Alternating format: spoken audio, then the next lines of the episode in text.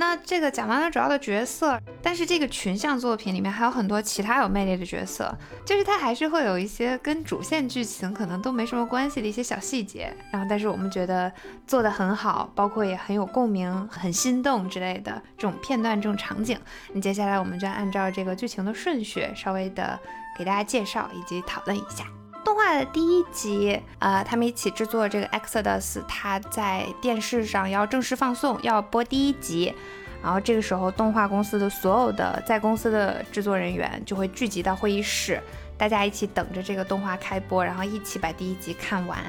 挺有仪式感的一个动作嘛。然后大家在等待的时候就会。闲聊啊，然后看完了还会互相分享这个网络上的评价呀。哎呀，现在是什么热评第几名？然后哎，这个评论反响还不错，巴拉巴拉，就这样，大家分享评论，这个动作也很真实。还有那个监督说，不要告诉我网上的评论，我不想听。是是是是是是是，每次都会喊不要不要，我不听我不听，就挺真实的吧？就是创作者对于这种周边的信息，包括大家反馈的这种关注。你又好想知道，但是你又好忐忑，就很怕遇到那种恶评，什么什么垃圾呀，这什么东西呀？啊，又是鲁尧天那个木下。呃，对，这里有个背景，就是这个公司的，包括这两部动画的监督，监督就是类似导演，就是导演，动画导演。呃，这个木下监督，他的原型是《钢之炼金术士》的监督，是以那个人为原型做的这个角色。他以前有出过一个叫。就是在这个动画的世界里啊，这个监督以前出过一个叫《汝窑天堂》吧，是叫这个名字，就是不论不论天国，对，没错，不论不论汝窑天国。对，就是出过一个这个动画，结果这个动画在制作上出现了大问题，好像是因为监督后期因为剧情定不下来，所以给各种工序的人的时间都特别短，导致这个画面变形，变形特别严重，甚至就是以此留下了职给各种人的职业都留下了污点啊！你就是做那个《汝窑天堂》的那个谁谁谁？哦，说起来，呃，他们工作的这个动画公司叫武藏野嘛。其实是一个特别老牌的动画公司，在白象的世界观里面，他们是早年做出过这种国民级动画的，呃，所以它其实，在业内是有一些底蕴的，包括人脉，包括公司内部也有一些这种，嗯，早年沉淀下来的大佬，像山江先生，嗯，像他们的社长丸山先生，啊，丸川先生，都是这种。早年动画行业的精英级人物，但是已经到了新的这个年代，可能有些英雄迟暮。嗯，然后这个公司也是好多年都没有做出过像样的作品，一直在做外包。这个现在好不容易有机会能做自己的，打上自己名牌的这种原创动画的机会。嗯，然后小葵也是在这个时期被招进来的。我后来在想的时候，我就觉得这种公司还挺适合新人出头的。嗯，对，就是你又有机会，也有资源，因为公司它你在需要的时候，它还是能冒出一些各种像扫地僧一样的这种奇怪的大佬，然后跳出来给你一些帮助的，不是那种全新的公司，没有人脉，没有资源。你可能就什么好的人都请不到这种情况。嗯，你在剧情里是可以看到有一些关键点，像社长啊，像总务姐姐啊，他们都会出手，甚至呃，特别是社长会拿出自己牛逼的人脉网，对，然后请一些各种边边角角的这种大佬，像胡子仙人这种人 出来帮忙，然后给这个动画的品质再提升一步。嗯，都跟这个武藏野它是这种老牌动画公司是有关系的。嗯。而且因为它是这种老牌，但是有点英雄迟暮的公司，导致他们招新人其实很难。也就是说，如果你一旦进去，竞争其实是非常的，嗯，不激烈，可以说完全没有竞争。如果你优秀一点的话，就很容易就是会出彩嘛。嗯，但是他就是在业界可能现在名气包括声誉可能都不是很好，嗯，然后就比不上那些风口浪尖的大厂嘛。嗯，对，然后内部的人才可能流失的也比较严重，你看不到什么特别顶尖、特别特别顶尖的新人，就是成堆聚集的情况哈，个别的肯定还是有，但是大部分感觉就都不怎么样的样子，是这种公司的特色。这部动画里面也经常自嘲，就武藏野他会自己自嘲说啊，我们就是一个呃已经老牌的，然后落寞的公司，就他们经常自己这么说。是的，必须要是这样的公司，才能有像小葵这种认真努力热爱动画，但是可能自身简历不怎么行，会被大公司筛掉的人出头的机会。然后第一话里面就已经出现了这个全剧都会容易让人拳头硬了的角色。叫太郎，我们一般叫他黄毛，全名叫高梨太郎。他和小葵一样是制作进行，但是他这个人呢，就是喜欢吹牛逼，呃，但是也没什么责任心，然后还很不会沟通，很不会说话。他的一特长就是给人添麻烦，引起纠纷，给同事增加不必要的工作。说话不过脑子，是的。这一集里出现的问题就是，太郎他负责的那一话，就是他手里本来应该拿到的原话一直没有拿到，但是他就只是被动在等，直到这个问题到后续工序已经毫无遮掩的暴露在所有人面前的时候，他才被迫讲出来。但这个时候就弥补和修复的时间都很短暂了嘛，然后也有很多后续工序的损失。这就是他不靠谱的一个点吧，也是职场上的一个大忌讳。就你手里的事情办砸了，不管是因为你的错还是不是你的错，都要及时的去汇报，就不要自己眯着。我甚至我觉得他自己眯着就眯着，他就一直被动的等，他都没有积极的去解决，他就只是一直在等，然后也不跟别人说。嗯，我特别想采访一下，就三哥，如果像太郎这样的小兄弟，嗯，在你手下做事，你会怎么办？我会让他告辞吧，就是 我觉得会会，请你告辞。我会，我觉得我会很坦诚的跟他聊，就是，嗯，大家在一个共同合作的环境下，嗯，应该怎么样让自己和别人都更容易的工作吧？对，因为。你的任性很可能会给别人或者说给团队带来一些非常大的麻烦，但是呢，同时你自己意识不到的话，你又会觉得，哎，这没什么呀，我不就是说了个什么什么，他们怎么这样理解呢，或者怎么怎么样？但事实上，大家既然作为打工人出来打工，有一些共识，我觉得是你需要知道的，不是不允许大家保留个性，但是一些最基础的共识吧，合作的共识，我觉得是要有的。对，然后如果沟通之后还是不行的。尽快在试用期告辞。我跟你讲，我觉得太郎最 最严重的问题不在于他态度不行，而在于他不仅态度不行，他能力也不行。这就很可怕了，都不行，干啥啥不行，吹牛第一名。他到什么程度呢？就是后面有一集是公司里面两个年长一点的女同事，有次两个人自己出去吃饭聊天的时候，就聊到小孩嘛，然后说儿子怎么怎么怎么地，越来越喜欢看漫画啦，以后说也要进动画，然后不知道怎么就扯到这个儿子以后会成为一个什么样的男人这个话题，然后两个人就对视了一下，说不会长成像太郎这样的男人吧？一些反面案例，然后就不行不行，绝对不行。对对对，大妹。哎，所以我挺好奇的，因为我没有看完大结局嘛，为什么看完以后大家还是说他是一个好同事，并不讨厌他之类的呢？没有没有，他并不是一个好同事，只是你原谅他了，就是 懂吗？那就行吧。我原谅你。是这样，看完了之后，他自己是有一些成长的。或者说后面没有那么着重的刻画他的失误了，所以你看不到他以前那么高频频次的出问题了。但我觉得 更深层的原因是，我成长了。哦，对，就是我懂了，可以接纳各种不同的人，所以就会觉得我原谅你。是的，是的，这这也是很重要的一点呢，因为公司也不可能任你的喜好，说我想用什么样的人就用什么样的人，我想招到什么样的人就招到什么样的人，这也是不现实。嗯，还有一个点就是他确实也也不坏，就本质也不坏。后面有几集就是他们公司进了一个老油条，啊，我觉得其实某种程度上来说，可能比太郎还要难搞。然后这个后面会讲一个叫平冈大辅的一个一个年轻人，对。然后这个人来了之后呢，太郎表现出来的一些之前没有的那种，其实你发现他还是有点善良，然后也虽虽然很中二，但是还有点可爱的点。然后再加上后期他的失误没有那么的高频了，以及他也开始承认自己，呃，不仅看上去笨手笨脚，实际上也笨手笨脚，就是吹牛逼，大家也都也都好好好，然后也不搭理他，然后他自己也知道自己几斤几两，就你觉得啊，这个人开始可爱一些了，对。他们都说后面太郎变成了某吉祥物担当，对对对，就觉得嗯，好像少了他，又少了点活力，是不是？办公室里面好。对对对对对对，反正第一集就是太郎出现了一些工作的失误，然后小葵被波及，然后他自己的工作就被严重的影响嘛，不管是进度还是他后面加了一些其他的工作量，但他即便是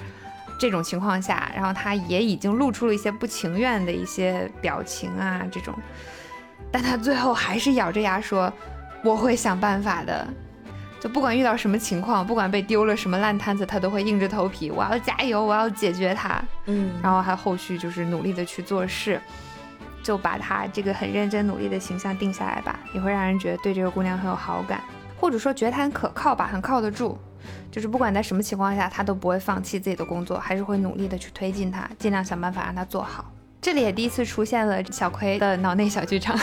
就是在这个地方，然后那个哥特萝莉就是 Mimiki 说我要把太郎捏成肉酱，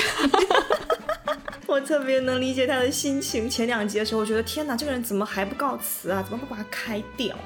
但是也侧面的体现出了武藏野这家公司到底是多么不景气。对对，到底是多缺人，就连这样的人也不敢开，自曝没有任何公司要的小葵，他也要了。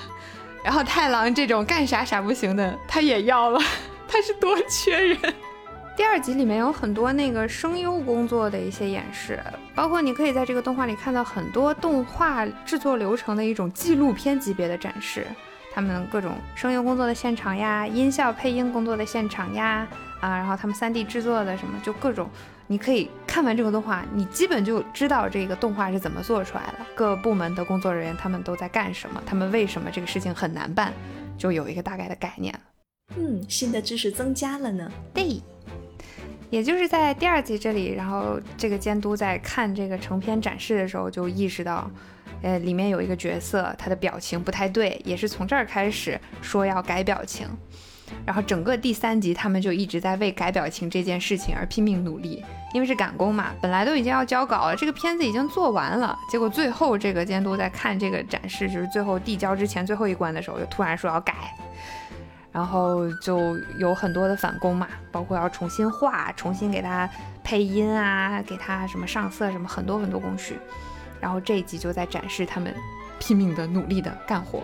然后这一集里面有几个点就是。呃，因为返工，返工这件事情本来就很紧张，流程都挤在一起，要需要很紧密的衔接。然后小葵就被千头万绪的事情给冲击了，就各种地方都在问他这个事要怎么做，那个事情怎么做。然后他的领导也在问他，在那这一画已经进行到哪儿？这个工序进行到哪儿了？已经画完了多少？还有多少没有画？这个进度到哪儿了？就连环发问，他直接整个人就懵掉，就啊，那个我我查一下，这个是很。常见的一个事情嘛，就是我我目前也是很少能把东西记到脑子里。如果我不查一下自己的笔记的话，别人问什么我就答不上来。但是刚入职的话，刚开始工作的时候，你默认的就会有一个感觉，别人问的问题，就特别是领导问的问题，你一定要立刻答上来，而且要准确的答出来。但有时候这个要求是不切实际的，就意识到这一点也是需要花一点时间的。嗯，我现在就可以坦然的跟我的领导说，我不知道，你等我回去查一下。嗯。在这个时候也是第一次看到，呃，小葵的超级助力，然后他最靠谱的一个制作执行师野小姐，是一个黄头发的双马尾女孩，师野惠里香，但是大家都叫她师野嘛，铁人石野。对对对对对对对。那他这个是非常非常好的同事，就是那种会在工作中教你，在你需要帮助的时候。帮你，而且是给你切实可行的具体的方案，而不是说口头上你加油啊，然后我给你点拨两句，不是那样。他先是喝止了那个不停的向小葵发问的领导，这个领导后面可以讲一讲本田君。他先是喝止了这个领导，你不要再问了，你看小朋友都被你问头晕了。然后又告诉了呃小葵说这个事情没有关系。然后你有没有去做这个，你是不是应该先做完 A 再做 B？巴拉巴拉，就给了他一些嗯呃切实可行的一些指导和点拨嘛。然后小葵一下就啊，我应该这样这样这样，工作就继续做下去了。嗯，啊，同事之间的交流是多么的重要呀！和某些不靠谱的黄毛形成了鲜明的对比。就是跟之前说会麻的问题是一样的吧？就很多时候你在工作中遇到了瓶颈的时候，不要总是自己拼命的钻牛角尖。我觉得是个平衡的把握吧，因为两种人都挺讨厌的，一种是张口就问，对，而且是零零碎碎的，什么事情都要问。比方说这个网站怎么打开，下一步怎么点，他每做一步都要来问你一次。这种张口就问的人是非常讨厌的。就感觉你上班不带脑子。然后什么都不问的人也很讨厌，就你要把握一个度。对，我感觉是你要先穷尽你自己能想到的办法，然后在实现范围内。就比方说，你觉得这个活今天晚上就要交，你可能自己已经研究了一两个小时了，你还没有研究出来，你把你想到的方法都想完了，然后你再去想明白你现在问题症结到底在哪里，梳理好这个问题，然后拿着这个问题再去问人。这是我想到的比较合适的方法。你也不要说拖到 deadline 了，只剩几分钟了你才去问人，或者都拖过了截止时间了，那就没有用了。我我是觉得就是呃，要学会在尽快的时间里面去判断你自己的能力上限。就比如说，你能够很快的判断出来这个事情我解决不了了，那你就赶紧该该找谁找谁去。对，但不代表说你就嗯自己就不思考了。就有些有些，哎，尤其是新的小朋友，真的是他问什么问题，你就觉得他上班不带脑子。要用三哥话说，就是你上战场不带枪，是吗？嗯，你打龙不带双刀。对你就是不对你的身边的同事的不尊重，就大家其实都很忙，没有人有义务来回答你一个一个回答你这种比较基础的问题，所以你一定要有自己要努力去求证、去求解，对。但你也要去分清楚说呃这个事情的轻重缓急，比如这个事情已经很着急了，或者说有可能会导致一些很严重的一些后果。那你这个时候不要逞强，也不要自卑，解决问题才是最重要的，就不要带情绪在里面。哦，这个呃后面会麻那部分的时候，井口小姐就有一句非常高光的台词嘛，问是一时之耻，不问是一世之耻。对对对对对对对。你要问的话，你就只是尴尬这几秒；你不问的话，你一辈子都尴尬这种感觉。但问的度真的是一个需要自己慢慢拿捏的。我最近就是分给我的实习生，就是一个特别爱问的人，他就属于你让他填个表，他每填一个格子就要来问你一下是不是这么填，要去哪儿找这个东西，然后他是不是这个意思的人。就是连问了三四次，然后把我问崩溃了。我告诉他，你能不能先按自己的理解努力把它填完，然后再来问我，我来帮你检查核对，然后告诉你哪儿填错了。呢？他就问我，可是这样不是很浪费时间吗？万一我填错了，然后再改，就要填两遍。我心思你不停的问我，难道不是浪费我的时间？哎呀，这这个真的早点告辞吧，这个。就是刚才萌仔说的那个关于职场新人应该怎么问问题的那个，就是萌仔说你要自己去，呃，去研究啊，去有一些方案啊，怎么怎么样再来问。他其实这个这事情的原理就是你尽量不要问你真的是没头脑的问题，就是你要带着一些答案来问，即便你的答案是错的啊，对，就是你要呈现的东西是我我思考过了，我想这样做行不行，而不是说你就跑去问领导说，哎，这事儿我咋做呀？嗯，那，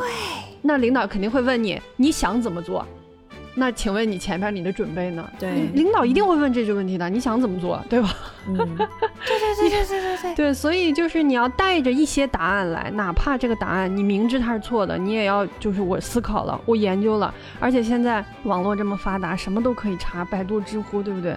几乎我觉得很少有查不到答案的问题。除非就是一些真的实操上的，你比如说公司要求这样做，可能网上答的是一些泛泛的东西，那你再来问具体这东西怎么做，或者你说我想这样做，你看行不行？不要问领导没有答案的问题，很烦，这样才是浪费彼此的时间，真的是浪费彼此的时间啊！就是所谓的你要让领导做选择题，不要让他做简答题。是的，是的，是的，不，这个领导不分大小，就我我也不是什么领导，我们也不带几个人，但是每一个就是在你的上级的人，他他都是这样的心态。那他大都希望你有思考，你有解决问题的方案，哪怕不对，我我们再告诉你应该怎么样，或者咱们再一起去研究应该怎么样。嗯。而且这个事情其实是很微妙的，就是如果你带着一些答案过来的话，即使那个答案不是最终结论，但它也会有一定的启发作用，就也会加速大家解决这个问题的效率。而且这个问题背后的核心实质是你真的有没有花时间花心思去想怎么办，而不是把怎么办直接丢给别人。就能力和态度都很重要。就你带一个答案过来，一方面能展现出来你是。呃，现在能想到什么地步，就是展示你的能力。嗯，那另一方面就是展示你的态度，就是你真的是认真的先自己思考了，然后对自己工作的标准是这样。嗯，这两个都很重要。对，都很重要。然后看啊，刚刚在说这个师爷小姐给他的帮助啊，还有一个很小的片段，就是哥特萝莉大人 出场了。嗯，武藏野他有两个当家画师。呃，一个叫小笠原伦子，嗯，是一个穿着哥特萝莉服的非常成熟的王牌画师，天才画师。就别人可能熬个三年五年的都不一定能熬到作画监督，嗯，他两年就当上了，而且还在做角色设计，这是非常高级的画师，嗯，呃，小笠原伦子。然后他的副手就是副作画监督，叫井口佑卫。就是我们说的眼镜娘井口小姐，这是武藏野公司的两个当家画手。反正这个小笠原伦子，她就是哥特萝莉大人，因为剧情里大家都这么叫她，然后我们后面就这么叫她。嗯，她真的很特别，而且很酷。呃，第三集里有一个片段，就是她在那里做作画监督的工作。所谓的作画监督，就是把同一画剧情的所有的原画的画稿拿到一起，然后对他们进行一些线条的修正。因为呃每一集都需要大量的原画，所以一般都是好多个原画师，呃一人分一点，一人分一点，然后去完成的。所以大家不同的人，他用笔的习惯、画风不一样什么的，可能会导致这些一部分一部分的原画衔接起来就会不统一嘛，不连贯。所以就会有这么一个叫作画监督的人，把他们都统一整合在一起去做调整，包括跟具体的呃剧情，它每一画的分镜什么的去做核对、什么检查这些，就是做这个工作的。然后这个哥特萝莉大人他在做呃做监修正的时候，啊，惠麻就在背后偷偷的看，暗中观察，想偷师嘛？对，你会在这个剧情里看到很多暗中观察，就大家在。各种偷师，想偷偷跟着学，尤其是原画组。是的。然后这个时候，哥特萝莉大人就非常帅气的说，就拿起笔来，然后就直接说：“如果想看的话，请走近一些。”啊，好帅，就很帅呀。然后惠麻就被吓到，但是他就听话，乖乖的走到旁边，然后就看哥特萝莉大人拿起他华丽的羽毛笔，然后在纸上唰就画了一笔，就画了一笔。然后，在惠麻还没有开口的时候，哥特萝莉大人自己就替他说：“就只有这一笔，你是想问这个吗？”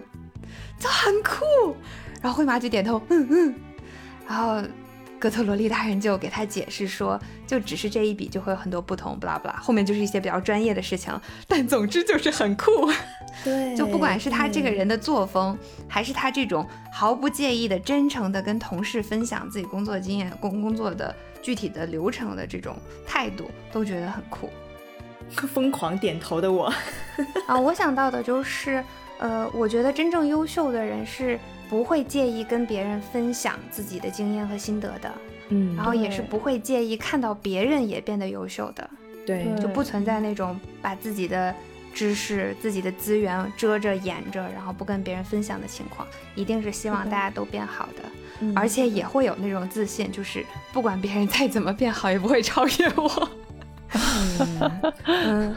我不是说会有这种比较的心态，在我我的意思是会有这样的这份自信在。嗯嗯，至少我见过的优秀的人都是这样的。当你去跟他们请教的时候，或者是希望去学习他们的一些工作经验或者工作方式的时候，都是毫不吝啬的会去跟你分享的。只要你是表达出来自己的诚意，我是真的想学，而且我真的很认真的在学的话，他们都是会分享的。这个是我的一些经验。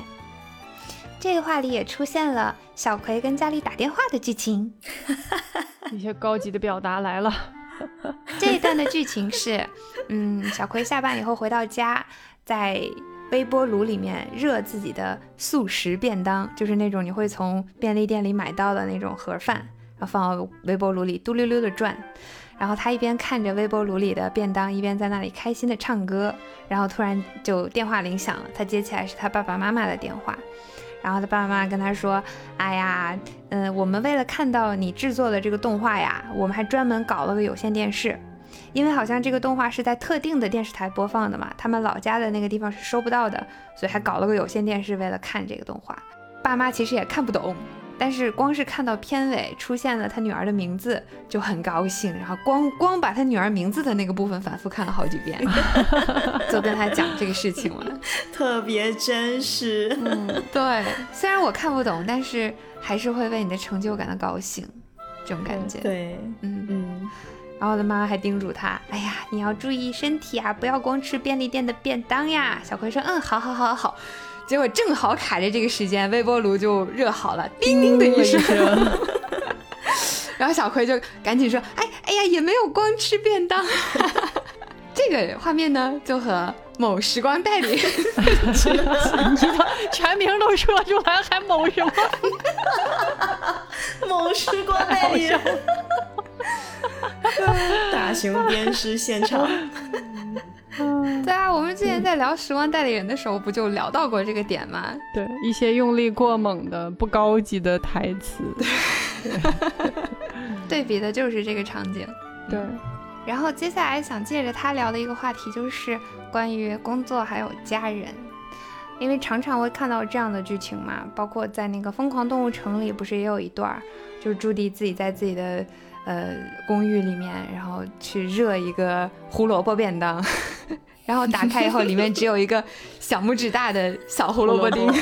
对，然后他还接到了爸妈的电话，然后爸妈一看他啊，穿着交交交那个什么交警什么罚单开罚单的那个圆的那个黄背心，就很开心。哎呀，太好了，他不是真正的警察什么的，就是这样的剧情，就是跟爸妈打电话的剧情，就常常在这种讨论职场的作品里面出现。嗯，就家人的支持和理解什么的，真的对工作也很重要，甚至会影响工作方向的选择。我们这这一集虽然一直在说的是工作、梦想还有友情嘛，但其实家人是完全没有办法避开的一个话题。从最一开始你选什么专业，应该就会很大程度的受到家人的影响，包括后面你去什么地方工作，你选择什么行业，嗯，这些你后面就你已经做的工作，你能不能跳槽，会不会有家人的阻力等等，都是要考虑的事情。就是一些很现实的问题吧，但是这个作品还没有出现那种家人特别不理解、不支持他们做动画的那种角色，所以看起来还好。但现实上，很多父母都会拒绝让孩子做这种 朝不保夕的、看起来不是很正经的工作。嗯，什么做游戏、做动画，至少现在感觉在中国都不是什么正经的工作，就是父母眼中的那种。正经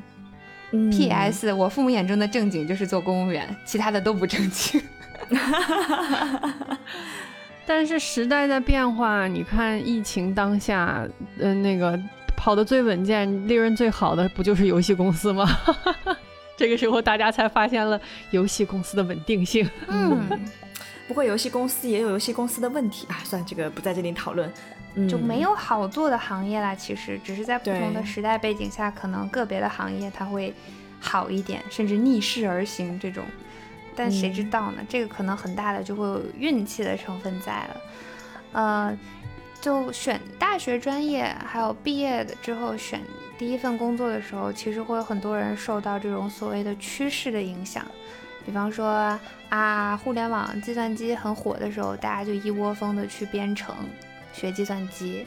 然后互联网行业火的时候，然后大家就开始啊搞产品设计，还有说什么金融行业特别光鲜亮丽，大家就去学金融，去读商科，然后播了几部法学的电视剧，呃，律师的电视剧，还有综艺，然后就开始考法考，嗯，会有很多这种现象啊。感觉说的精准，就是我们几我们三个人。哎，非常精准。对这点，其实我有一个观点想想说的，就是刚才不正好说到他那个跟妈妈、跟家里的一些沟通啊什么的，就是因为很多我们身边的朋友啊，大家都是在异异乡打工嘛，对吧？就尤其像我们小城市出来的人。然后，嗯，大部分的人会习惯性的给家里就是报喜不报忧，就是出现什么问题了，肯定也不说，然后觉得自己都能处理。然后跟妈爸爸妈妈什么时候打来电话都说啊，我挺好的，我吃的也挺健康的，工作也挺好，没有人为难我。嗯，对，然后 全都是反的，其实 不也不是全都是反的，就是便当里面抓住了一只蠕动的虫子，今天刚被刚刚被上司劈头盖脸的说了一顿，反复鞭尸。对，然后就当然肯定也有一些孩子是相对和家里很亲密的，就什么都会说，对吧？然后也会撒娇，会示弱。嗯，当然这些人可能都存在，但是对于我，我觉得像我还有我身边的朋友，大部分是报喜不报忧的。然后，嗯，后来在某一个阶段，我妈曾经跟我说过一次，就是她说：“你看这么多年你在外面，问你啥你都挺好的，说但怎么可能人一帆风顺呢？”一定是工作当中有挫折的，生活当中有困难的，然后他就说：“他说，但是如果你一直一直不和家里说，你和家人会渐行渐远的，就是你们的生活会割裂的。等到有一天真的问题爆发了或者怎么样的时候，大家都措手不及。然后后来我就在想，其实也没有必要这样子，你怕他担心，嗯，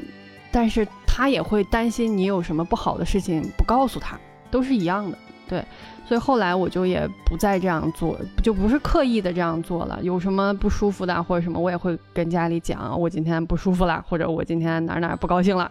或者是今天碰上什么事儿了。就是你去把这个事情很轻松的讲出来，反而对方会觉得这不是什么大事儿。对，就是我觉得算是和家里的一个关系的，在这很多年的工作当中的一个变化吧。对。嗯，就是也不要把父母想的太脆弱，说我什么都不能告诉他，怕他们担心啊，怕他们身体不好什么。这父母比你想象的要坚强的多，对，人家都已经是父母了，对 我们都都还在干什么？有道理。嗯，而且三哥说的很对，就是嗯，因为这种远，尤其是远距离的这种距离，其实嗯，说白了就是大家都需要知道对方的消息，真的是需要。所以，适当的去把自己真实的一面，不管是脆弱的还是挫折的时候，去跟真正亲密的人去做分享，嗯，也会让他们感受到，一方面是知道你现在到底是什么情况，另一方面他们也会觉得，啊，你需要我，然后我还能够给你支撑。其实这对你们两个之间彼此的关系也是有好处的，对的。对对对，然后也不要觉得爸妈什么都不懂，跟他说了他也不懂，其实。还是要沟通的，对，是的，嗯，就这个我觉得特别重要。前面说的是报喜不报忧，是出于一种不想让他担心的目的嘛，心态嘛。但其实有很多情况是觉得没法沟通。就我跟你说这个你也不懂，我现在在大城市过着什么样的生活，跟你一点儿不一样。我现在说我这个项目有多难多难多难，你根本不懂。然后，所以我说这些痛苦你有法理解，徒增烦恼，甚至你还给我一些驴唇不对马嘴的回复，甚至说，嗨，这算啥呀？就沟通就谈话进行不下去嘛，也是有这种情况的，所以就简化了，就都说，哎，都挺好的，会有这种情况，但是就是这就是沟通嘛，特别是跟爸妈的沟通，呃，其实你很多时候耐心下来讲，我的感受就是。爸妈虽然听不懂，但他们是好奇的。他们好奇的并不是这个事情具体是怎么样的，而是我女儿在外面过的到底是什么样的生活。他好奇的点是你，所以当你很真诚的，然后去跟他分享你的点点滴滴的时候，或而且最好能够立好一些规矩，比方说不要随便的对我的事情发表意见。不要随便的说你这不对那不对，你就乖乖听着，我才给你讲。就把这些边界说好的时候，就可以进行很好的分享了。嗯，好的呢，有些故事。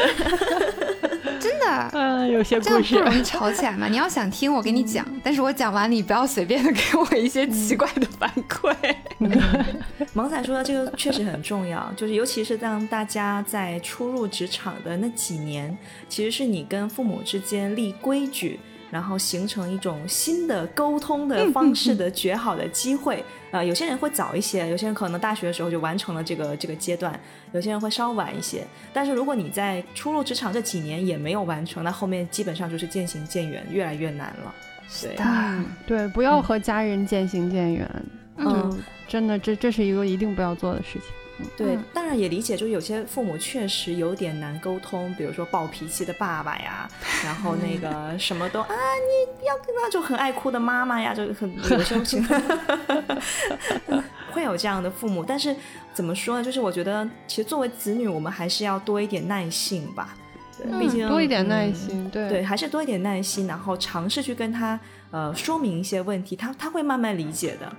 嗯哪怕需要一个过程，但是只要只要两个人你们彼此之间是往这个方向走的，其实会越来越近的。像我妈妈现在听我聊各种奇葩的客户还有案子，就听得津津有味。她说比电视剧好看多了。可能是职业问题。我之前我之前跟我妈讲公公司那些狗血的事情的时候，我妈 最后来了一句，我以为她要担心我什么，最后她说：“哎呀，我可爱听你讲这些，你下次有什么再给我讲讲。”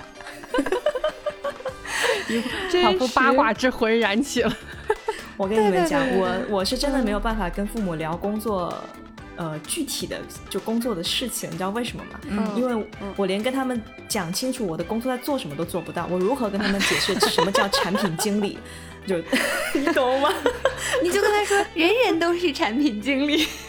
然后我只我只能跟他说，哦，对，你们知道微信吧？啊，我就是设计微信的，就是你懂吗？只是我设计的不是微信。我不懂，越来越不懂了。哦，好，好像懂了，又好像没懂啊。然后最后总结就是没关系，反正你都是经理了嘛。我说好的，好的。吃饭吧，吃饭吧，是吧？太真实了，吃饭吧，吃饭吧。对对对对。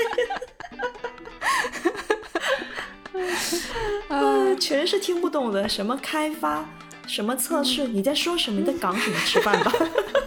吃吧，多吃一点。反正就是保持一些日常的沟通，而且他从你口中了解到你的工作，总比他从一些玄幻都市剧里面了解一些玄幻剧情要好吧？什么东西？真说的的。也是，我妈就会跟我说，她看一些奇怪的国产剧里面，然后这个呃大城市的这些打工人是怎么工作的，然后每天周旋在各种男同事的爱情中，我就你你你清醒一点。说妈妈，你先来看看我的男同事都长什么样子，再往你的电视剧上套。天哪！就什么啊，老板会因为觉得你吃饭的样子很好看，就每天看你吃饭。我说你在看什么东西？不要再说了。简直已经看到了，再往后几年他就要被各种保险推销员架在火上烤的样子了。天哪！电视电视剧不仅荼毒了下一代，还荼毒了上一代，是吗？是的，是的，是的，是的，也祸患无穷。所以我宁愿他从我这里接触到真实的生活，不要看那些奇怪的东西。嗯哦，说到这个，嗯，就是关于职业走弯路这件事情。然后我们在介绍小美的时候，轮胎小美的时候，不就讲她前期一直在做轮胎，然后做的虽然又快又好，但是总觉得不是自己想做的事情。后来辞职去做动画的事情。但是后面有一话里面，小美在给一个动画的一个好像是吉普车吧做模型的时候，同事就过来一看就说：“哇，你这个轮子做的真好。”然后小美就一脸苦笑的说：“哎呀，因为以前的工作就是做轮胎嘛。”嗯然后她还没等她说完呢，同事就说：“哦，那这就是你擅长的东西喽。”嗯她一下就愣住了，然后就愣了几秒，后面剧情就切走了，但是我们都能想象到她在想什么。嗯，对，就是你的所有的经历到后面应该都会派上用场。嗯，就只要你在现在做的事情里面认真的去做，然后总结思考，然后其实各各种工作、各种行业都是有很多共通的东西的。就具体到这种坐轮子这种小事，然后放大到各种的软实力吧，什么沟通能力呀，然后工作的规划能力、学习能力这些，其实都是共通的，不会被浪费掉的。没错，就包括静香在居酒屋打工的时候，她有个前辈来居酒屋找她喝酒嘛。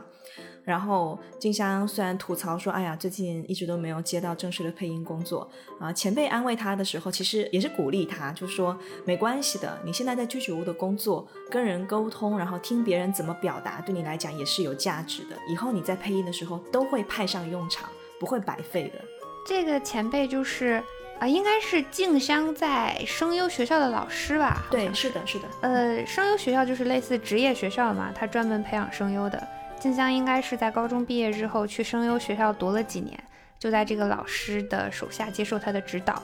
呃，后来他也跟这个老师有些联系。呃，在得知静香她比较闲，没有接到工作以后，这个老师有邀请静香去看他现在正在编排的话剧。他就是把《等待戈多》这个作品改成了一个全部角色都是女性的话剧，女性版的《等待戈多》。好像后来也引起了一些争议啊，我看弹幕上，但是具体我就先先不展开聊。嗯，他等待戈多那个剧不就是两个角色在路马路边，然后就等一个叫戈多的人，但是谁是戈多他们也不知道，然后最后这个戈多也没有来，就是这样一个故事。然后这个老师就会跟静香说，嗯，等待工作的这段时间虽然很痛苦，但也要看你如何利用它。只是一味等待戈多的话，就只能停在原地啦。就是教育静香，她要在等待的时候也不要停下来，就要一直去不断的学习和提升自己嘛。借用这段时间，因为你只是在等待工作，但是你的时间还是自己自由支配的嘛，你能做的事情还是很多的。后来静香也去参加了这个话剧的排练，反正就是抓住一切可能抓住的机会去锻炼自己嘛。嗯，就是等待工作这件事情，无论你一开始是什么样的设想，在过程当中多少都会有一些焦虑的。就是，嗯，因为毕竟我们现在是一个自负盈亏的个体，对吧？我们要养活自己，要还房贷，要要支撑生活，要交房租，嗯，所以这些现实的经济问题会是一个，嗯，你不可避免的问题，对，所以。嗯，多多少少在一段时间之后，你会开始焦虑。但是，嗯，我在和朋友聊天，然后自己也看一些东西之后，我觉得，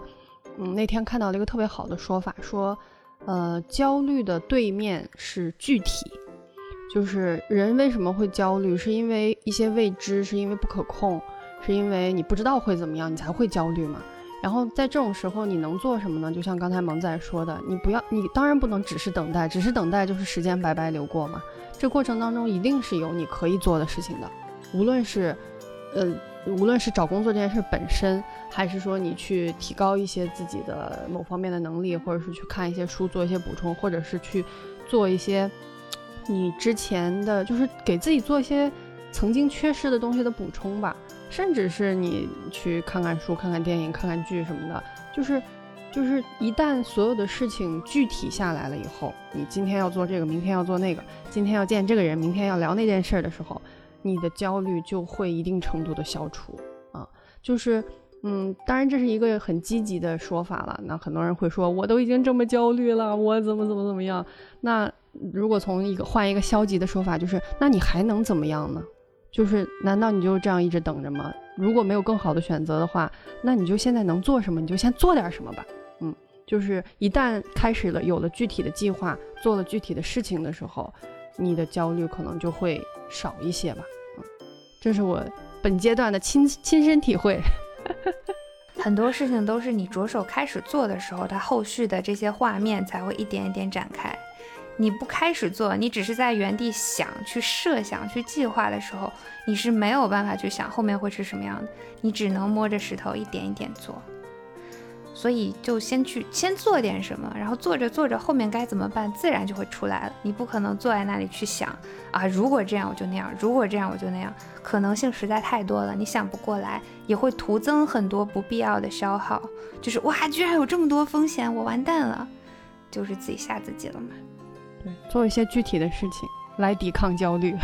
还有就是，呃，整个这个白香的作品看下来，而且看了好多遍。包括结合自己的一些经历，我现在感觉到，嗯，那句话真的很对，就是机会是为有准备的人而来的，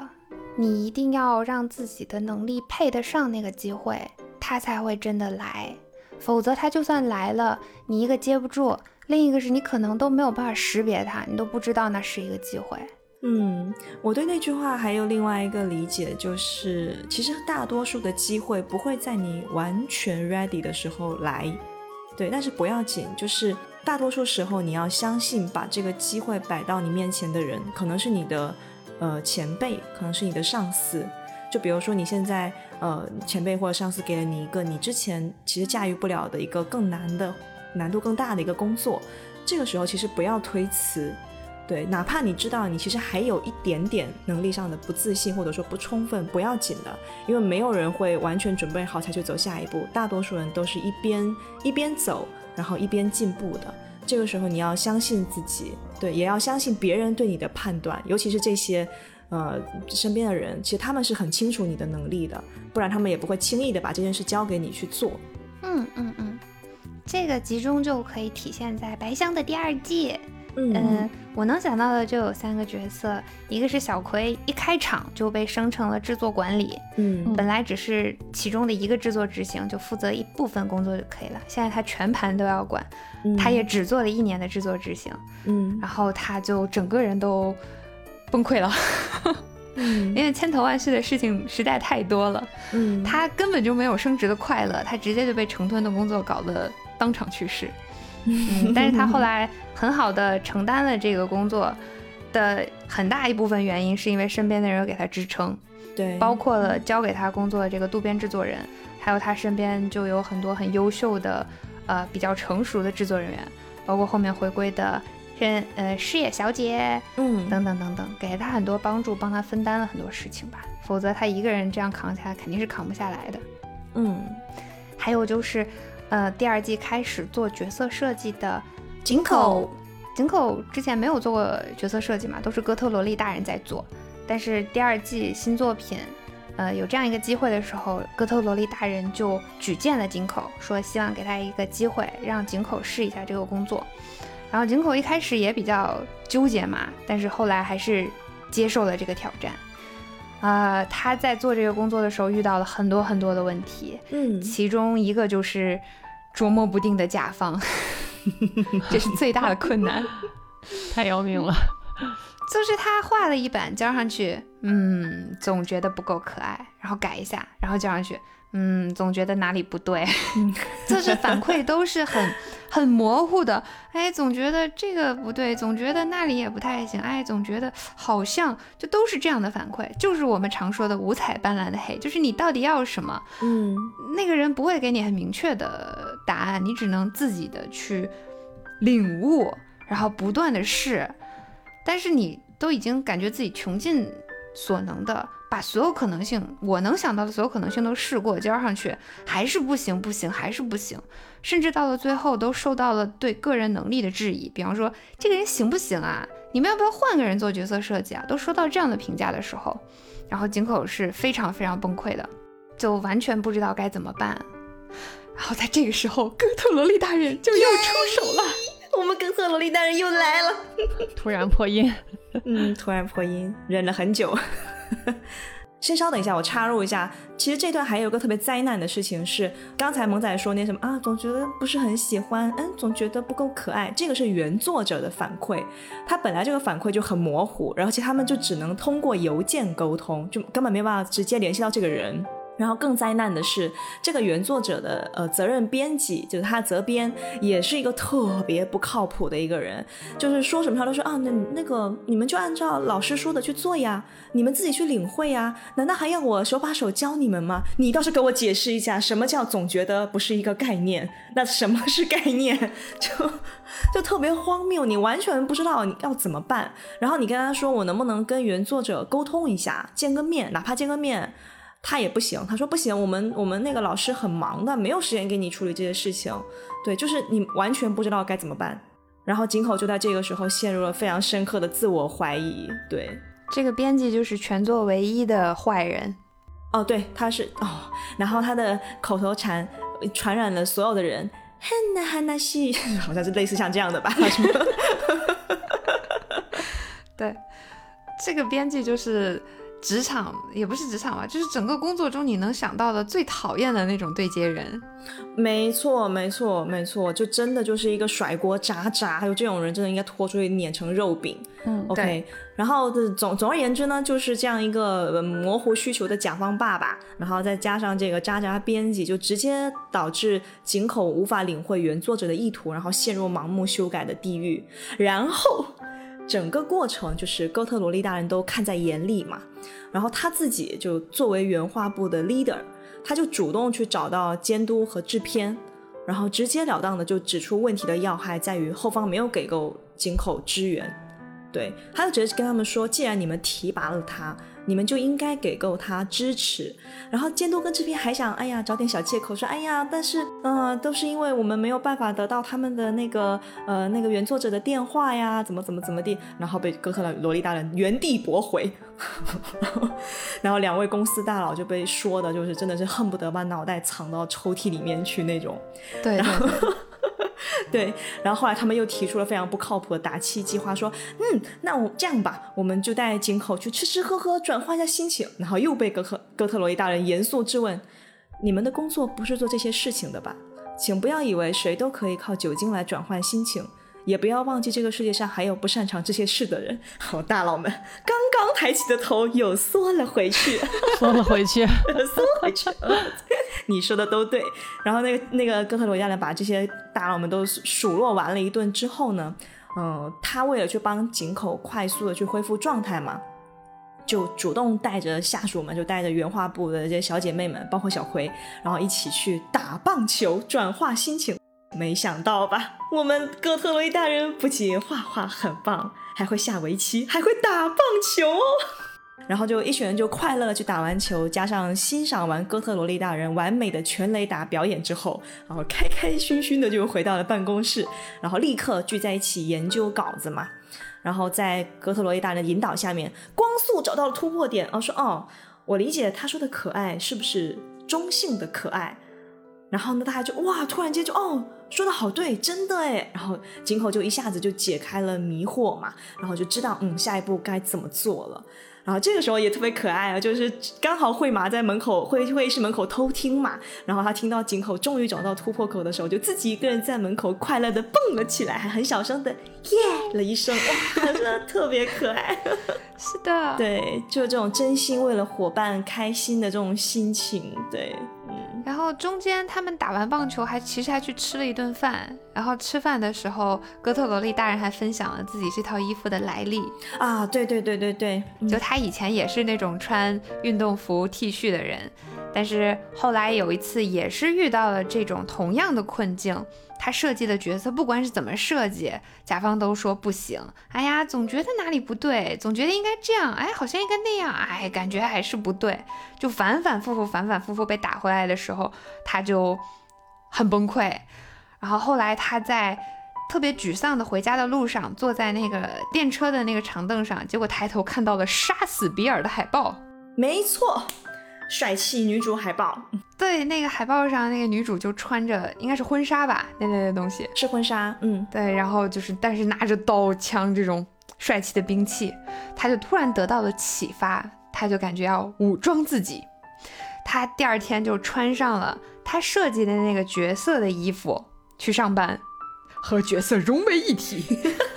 对，就是武装自己嘛，就是感觉自己。作为创作者，那个很脆弱的这种心，被不停的否定的评价给打击伤害到了，他就要用这种武装来保护自己。嗯，然后大家听，大家听到这边的时候就频频点头。嗯嗯，这套装扮的确比 T 恤牛仔要有攻击力。是是是，看起来攻击力和防御力都更高的样子，强多了。是的，后来他也应该是成功的度过了那个坎嘛。他还发出了非常励志的鼓励话语，嗯，他讲完这个故事以后，就跟井口他们说，嗯，世界上根本不存在没有痛苦期的职业，所以接下来就看你能把屈辱化为多少动力来勉励自己了。金剧啊！特别是在这种情况下、这种场景下，跟井口说出来，我相信井口也是得到了很多鼓励的。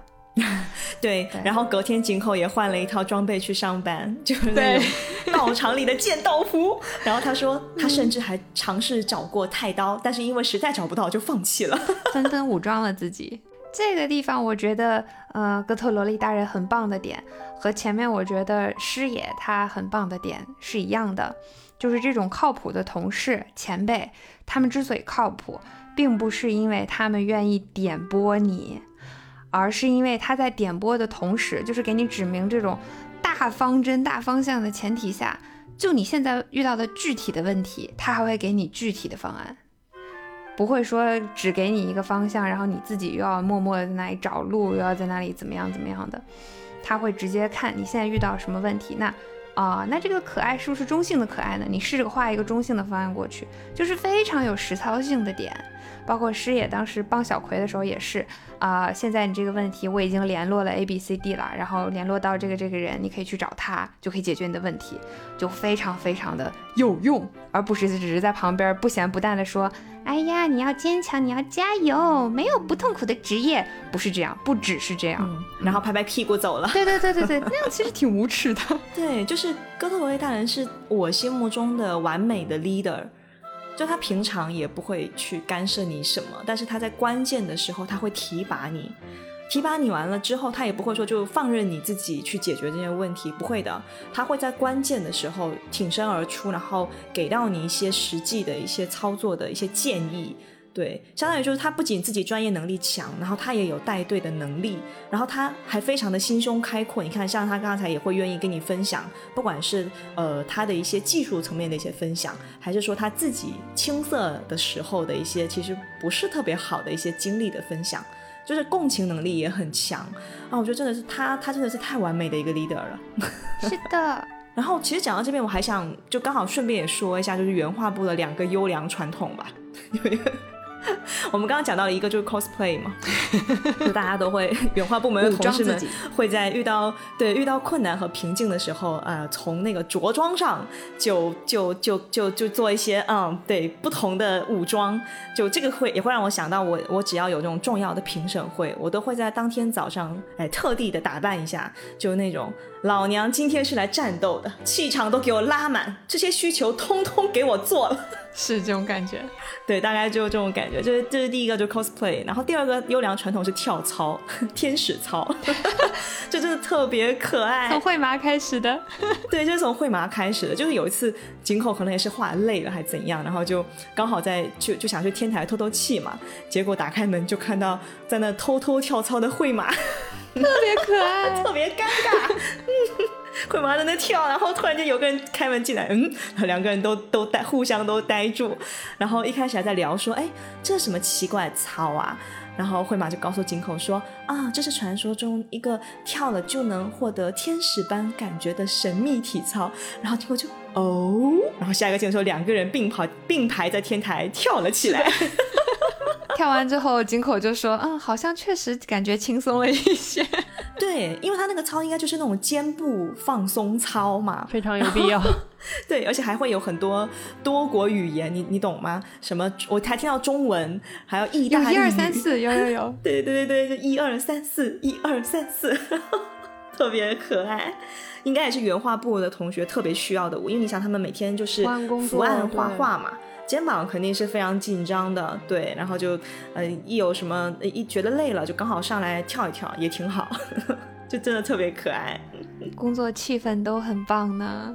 然后大家也会互相帮助，学习气氛很浓烈，因为它里面不是有一个隐藏的大佬扫地僧山江先生，嗯，呃。但是山江先生在前面很长一部分都是作为背景板出现的，你就会在各种场景看到他，然后端着他的保温杯，然后拎着他的小公文包，出出入入的，在大家疯狂加班的时候，他准时上班，准时下班，看起来就是世外高人的感觉。但是就有一种跟大家融入不到一起的感觉嘛，你也不知道他是在这儿干嘛的。然后到后来，呃，这个动画后面有一个大场景，就是监督突然脑洞大开。然后推翻了原本的各种方案，说我要群马奔腾。嗯，不是，他说那个我我们不要航空母舰了，我们要一百匹马。在街上跑葵就崩。溃了。小葵当时崩溃了，什么一百匹马？因为现在的动画行业，大部分人都是画人物嘛，就是画动物，特别是马的这个绘画的这种人就很少，所以小葵的问题就是我该去哪儿找这个人，给他把这一百匹马画出来。对，而且工期又这么紧，你突然间说好那个好不容易人家做出来的航空母舰，你说不要了，你要换成一百匹马，就离 离谱。但没有办法，这个是，嗯，在剧情里你可以看到是监督他经过了超级长的挣扎，甚至被关了小黑屋，被怎么样怎么样，就是呃疯狂压缩工期，到最后突然灵感爆发，搞出来的完美结局。所以小葵就行吧，加油，他就到处去问。然后就出现了前面说的，他甚至就是头铁到去问了，呃，EVA 的安野秀导演的那种，对，他无计可施到这种地步了。嗯，结果经过安野的提点，发现，哎，自己公司里其实隐藏着一个大佬，就是山江先生。其实山江先生早年是一个画动物的大师，包括那个《Chucky》那部动画，一些很高光的镜头都是山江画的。这件事情小葵以前不知道，经过这种大佬提点，他才知道，然后就去正式的拜拜托这个山江先生出山，帮助他们一起画这个万马奔腾。真的绘画动物，特别是绘画马的画师很少嘛。然后现在的这个公司里的原画师也没有人掌握这个技能，包括哥特萝莉大人，还有眼镜娘井口他们，所以。嗯他们也是，就是他们当他们得知山江先生接了这个工作，然后开始画的时候，他们也很激动，就纷纷跑过来，就是去观摩、去学习、去找老师提问，还主动答应要当他的下手，帮他清稿，这样还可以借机会偷师去学人家的线条什么的。嗯呃，受他们的感染，所有人都就激发这种学习的勇动力嘛，然后大家纷纷说，纷纷纷主动加入，对对对，纷纷主动说我也来，我也来，然后导致这个木画的就非常的顺利。然后在这个工作结束之后呢，山江也就是也一方面是很开心的来感谢小葵，来拜托他做这个工作，呃，给了他这种他觉得是散发余温余热的这种机会，感觉到自己还是被这个行业被大家需要着的。另一方面，他还去申请了会议室，